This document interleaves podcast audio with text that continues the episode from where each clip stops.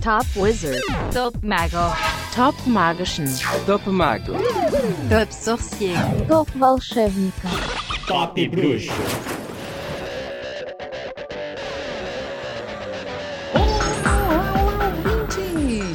Sou Máfaro Pamazita, e se eu sou Máfaro Pamazita, este obviamente só pode ser o Top Bruxo. E hoje o nosso tema vai ser bem competitivo, então é melhor eu ir tão rápido quanto uma vassoura e dizer logo.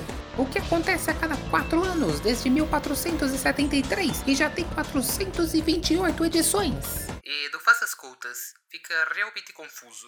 Eh, São dados oficiais e eu só divulgo, tá? É isso mesmo! A Copa Mundial de Quadribol, a maior competição do esporte preferido de 9 entre 10 bruxos. Porque tem quem prefira bexigas, né? Ai, quem prefere jogar bexigas, além de você, ouvinte, que joga bexigas e que merece todo o meu respeito. Com tantos campeonatos, seleções dando seus melhores e partidas que duram 2, 3, 4 dias ou mais, várias edições da Copa ficaram marcadas nos livros de história da magia. E hoje você vai descobrir quais são as 5 melhores edições da Copa do Mundo de Quadribol. Então tire suas goles, palácios e pomos de ouro do armário e vem concordar comigo, ou não, sobre as minhas escolhas. Eita, quem soltou uma laço aqui? Ah! Cadê minha varinha? Ah é? Eu não entro mais com ela no estúdio desde que eu incendi tudo da última vez? Socorro! Socorro! Quinto lugar. Número 5. Para abrir os trabalhos, uma edição que ficou marcada na história do mundo bruxo, e não por um motivo muito feliz. A Copa do Mundo de 1994. Ela aconteceu na Grã-Bretanha e ficou famosa pelo motim de comensais da morte e o reaparecimento da marca negra depois da final do campeonato. Ficou pesado, né?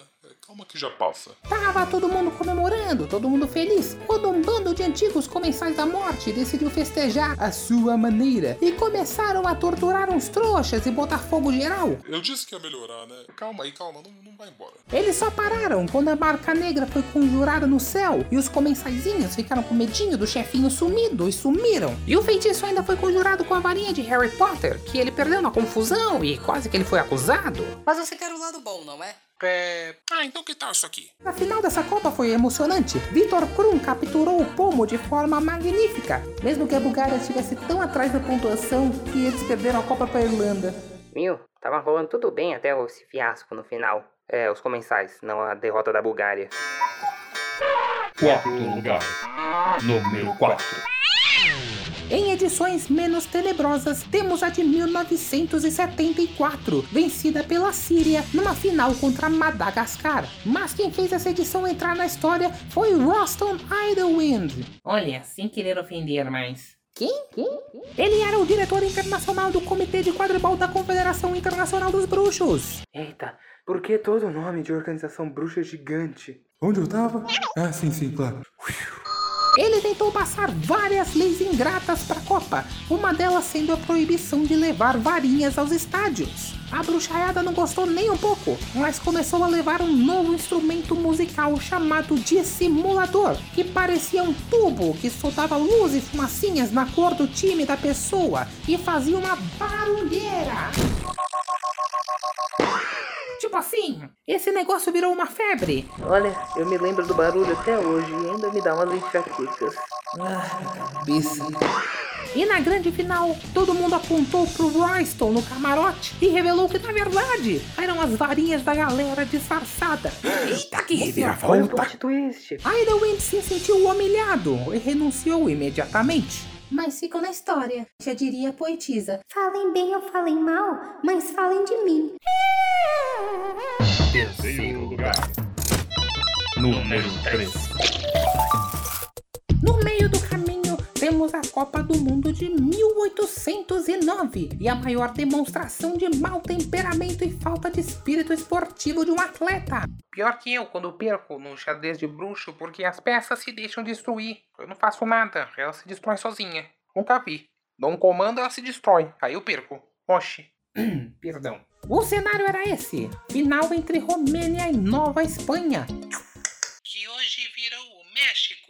Pequena aulinha de história para você. O batedor romeno Nico Nanad era tão maluco que até tacava fogo no próprio pé quando se dava mal. Antes da final, ele e uns bruxos das trevas que ele contratou enfeitiçaram a floresta siberiana inteira onde ocorrer a partida. Aí veio a final, Romênia começou a perder e ele pôs em prática seu plano maligno.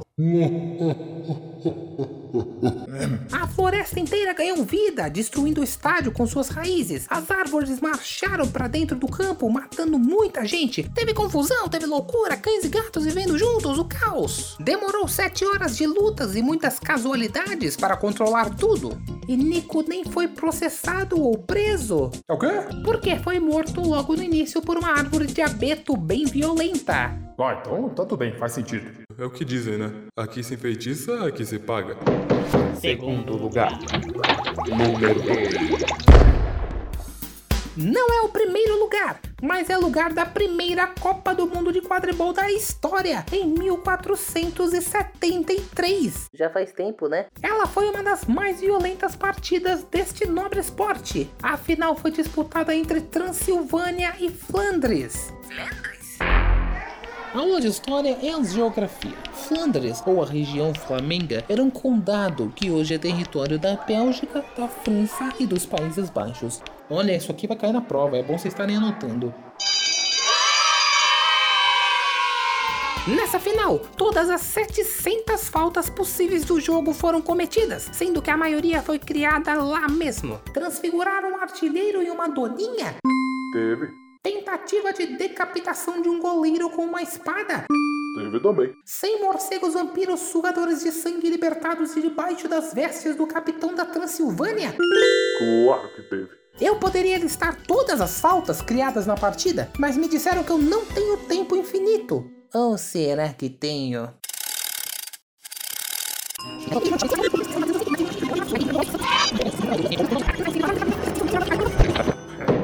Segundo lugar. Número 2. Não tem. Não é o Não tem mais tempo, não. Não pode fazer isso. Não pode mesmo. Parou, hein? Olha. Ah, segue em frente. Action. Vocês ouviram? Eu até troquei a vinheta para comemorar que sim, é sério, é verdade, é real, é quente, it's true, é verdade. Hoje tem merchan. Hoje tem merchan.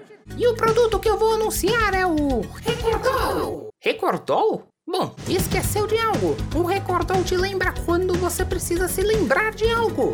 Ei, parece um lembrol? Pera aí.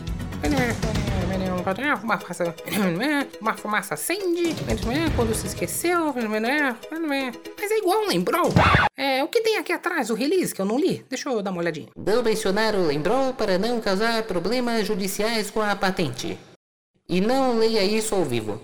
Ei, isso aqui é uma cópia descarada de um produto centenário do mundo bruxo. Eu me recuso a fazer propaganda de falsificação. Principalmente porque pedi pra checarem meu cofre em gringotes e eles não depositaram nada ainda. Ah, na próxima eu consigo um merchanzinho. E o Lembrol original, Lembrol, tamo junto. Me paga. Primeiro Número lugar. 1. Primeiro Número lugar. Primeiríssimo lugar. Primeiro lugar estão duas Copas do Mundo. Fala aí, fala aí. O Bafa já quer roubar. Já quer colocar dois itens numa posição só. Segura essa boca fechada, que essas duas Copas têm relação direta uma com a outra. São as edições de 1877 e 78. Dodô, mas dois santos seguidos? Você tá errado, Bafa. Você tá errado. Eu já mandei calar a boquinha, não foi? A edição de 1877 ficou conhecida como o torneio que ninguém lembra. É forma de falar, né, Mafa? Não é não! Não? Como assim? O Cazaquistão foi escolhido como país sede, ingressos foram vendidos, merchandising feito, mas ninguém, ninguém mesmo, jogador ou fã, lembra de ter participado. E olha que teve jogadores que perderam dentes, com joelhos ao contrário. Foi uma perda de memória generalizada e teve muitas teorias para o que aconteceu. Tipo o quê? Tipo, bom, uma delas é que a Frente de Liberação dos Duendes lançou feitiços da memória memória em massa como protesto naquele ano. Outra ideia é que foi um surto de sarapintose cerebrumosa, uma versão mais virulenta da sarapintose comum, que já causa um estrago, vou te falar, que também causa perda de memória e confusão. Enfim, ninguém sabe ou lembra o que aconteceu, quem ganhou, tal e coisa e coisa e tal. Então outra Copa teve que ser organizada no ano seguinte e seguiu a periodicidade de 4 em 4 anos a partir daí. Mas antes que eu me esqueça, eu tenho um anúncio. O programa chegou ao fim. Mas não se esqueça você de sintonizar em breve para mais uma edição. A próxima é especial de cinco programas. Olha, cinco programas não é para todo mundo, especialmente aqui na Rádio Sonoros, hein? Bom, digamos que vai ser a melhor edição das piores. Mas o melhor é que eu sou Mafaro Pamazita e esse foi mais um Top. E esse foi mais um Top Bruxo! Voltou! Socorro! Socorro! Alguém me ajuda! Wyszło pod wysosbę. Gampot, szrampot, gampot, zyłpot. Top Bruxo.